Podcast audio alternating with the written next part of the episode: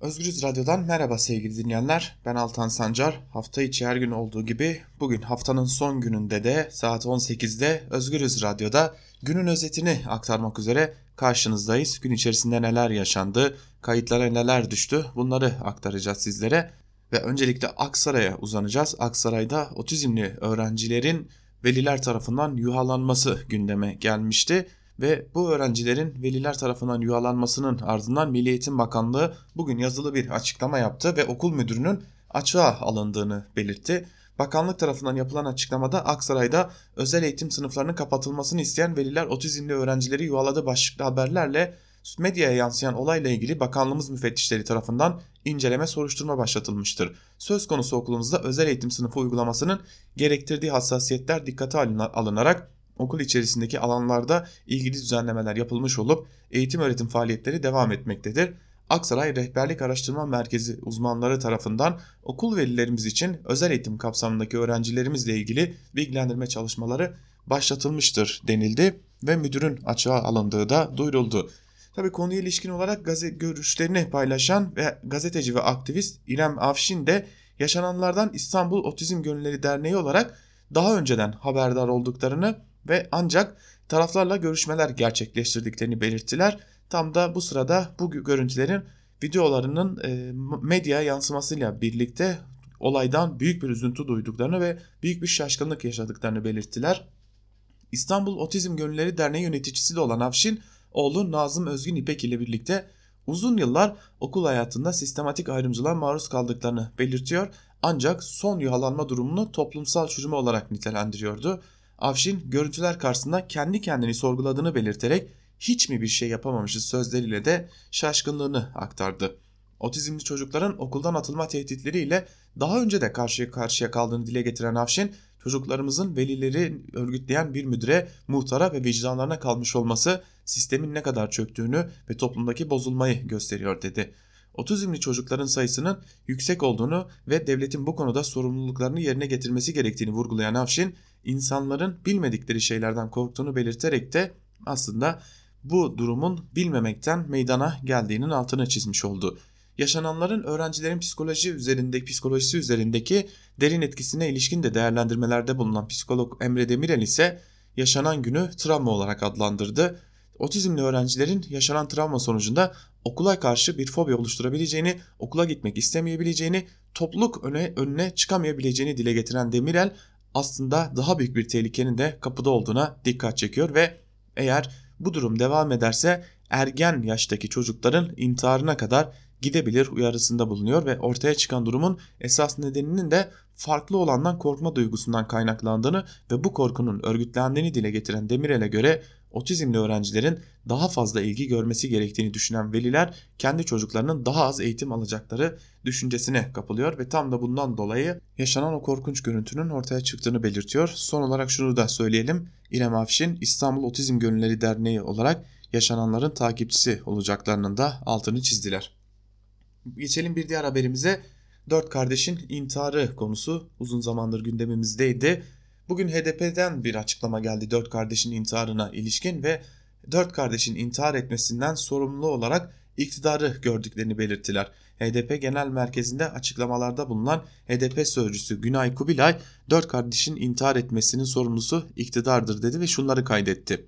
Dört kardeşin parasızlıktan, yoksulluktan, in, çaresizlikten intihar etmesinin sorumlusu yoksulu bu topluma kader olarak empoze eden AKP iktidarıdır.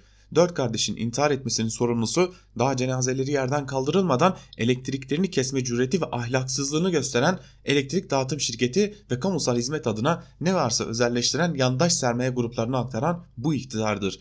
Türkiye İstatistik Kurumu verilerine göre 2002-2018 yılları arasında Türkiye'de günde ortalama 8 kişi hayatına son verdi dedi ve Günay Kubilay son olarak ıspanak zehirlenmelerine de değindi. İstanbul'da ıspanak tüketiminin ardından yaşanan zehirlenme olaylarına ilişkin olarak durumun gıda denetlemelerinin yetersizliği ve iktidarın gıda denetimleri konusundaki aymazlığını ortaya koyduğunu da belirtti Günay Kubilay bu konuya ilişkin yaptığı değerlendirmelerde de. Bir diğer haberimize geçelim. Bir diğer haberimiz ise Cumhurbaşkanı Erdoğan'ın beklenen Amerika ziyaretine ilişkin. Biliyorsunuz uzun zamandır gündemdeydi. Cumhurbaşkanı Erdoğan gidecek mi gitmeyecek mi görüşme olacak mı olmayacak mı tartışmaları vardı. Görüşmenin olacağı kesinleşti. Malum artık 13 Kasım günü Cumhurbaşkanı Erdoğan ile ABD Başkanı Donald Trump bir görüşme gerçekleştirecekler. Bu görüşme gerçekleşecek ancak şimdi yeniden mektup gündemde. Daha önce Cumhurbaşkanlığı tarafından yapılan açıklamada mektubun çöpe atıldığı belirtilmişti. Ancak öyle görünüyor ki bu mektup çöpe atılmamış. Nereden anlıyoruz? Gazetecilerin sorularını yanıtlayan Cumhurbaşkanı, Cumhurbaşkanı Erdoğan, Donald Trump tarafından gönderilen mektubun bizzat görüşmede Donald Trump'a iade edileceğini söyledi ve bu görüşmede hangi konularının ele alınacağını da söyledi sevgili dinleyenler. Öyle görünüyor ki bu görüşmede hem e, ABD Başkanı Donald Trump'la mektup konusu ele alınacak. Yine bir diğer yandan Demokratik Suriye güçlerinin durumu, Suriye'deki durum da ele alınmaya devam edilecek sevgili dinleyenler. Dikkat çeken bir diğer haberiyle devam edelim. Aslında mevcut durumda ülkenin nasıl yönetildiğine dair de ışık tutan bir haber. Ayrıntılı bir şekilde yer verelim. AKP kurucularından aynı zamanda eski başbakan yardımcısı CHP Konya Milletvekili Abdüllatif Şener aslında ülkenin nasıl yönetildiğine dair ışık tuttu.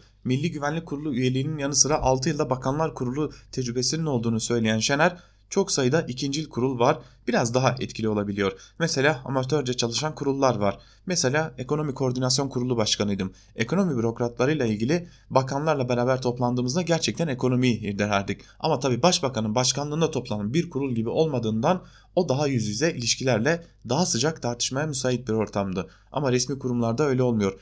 En önemli konuyu es geçiyorlar. Üçüncü sınıf konuları saatlerce konuşuyorlar. Bakanlar Kurulu da öyledir dedi.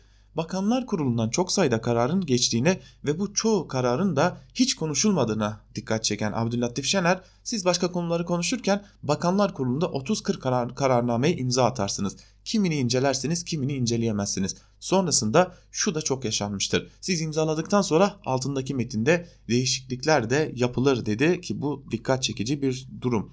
Yine Cumhurbaşkanlığı Yüksek İstişare Kurulu'nu da eleştiren Şener maaşları bağlanmış çok yüksek maaş da alıyorlar ama bu kurulları daha çok bir takım siyasetçileri ve karar vericinin önemli gördüğü isimleri siyaseten yanında tutma, onlara ilave gelir temin etme araç aracı olarak görmek lazım. Yoksa Sayın Cumhurbaşkanı o kurul üyelerinden ne yararlanacak siz bana söyleyin. Olaylara bakış tarzlarını bilirim. Ne katkılar olacak diye konuştu. Tam da Yüksek İstişare Konseyi'nden bahsetmişken Yüksek İstişare Konseyi'nin üyesi ve aynı zamanda eski Türkiye Büyük Millet Meclisi Başkanı Bülent Arınç'ın da KYK faciadır açıklamalarını hatırlayalım. Bu KYK faciadır açıklamaları doğrudan Cumhurbaşkanı Erdoğan tarafından da aslında eleştirilmişti. Ve şimdi Bülent Arınç o sözlerinden geri adım atmış durumda. Bunları söylememeliydim gibi bir açıklama yaptı Bülent Arınç geçtiğimiz saatlerde ve bu sözlerinden aslında biraz da pişmanlık duyduğunu da belirtelim ve hatırlatalım Bülent Arınç bu sözlerinden neredeyse pişmanlık duyarcasına bir açıklama yaptı.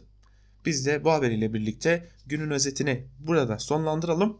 Elbette ki gelişmeler oldukça hafta içi hafta sonu saat fark etmez sizin Özgürüz Radyo'da karşınızda olmaya devam edeceğiz. Ancak bizden şimdilik bu kadar. Hoşçakalın.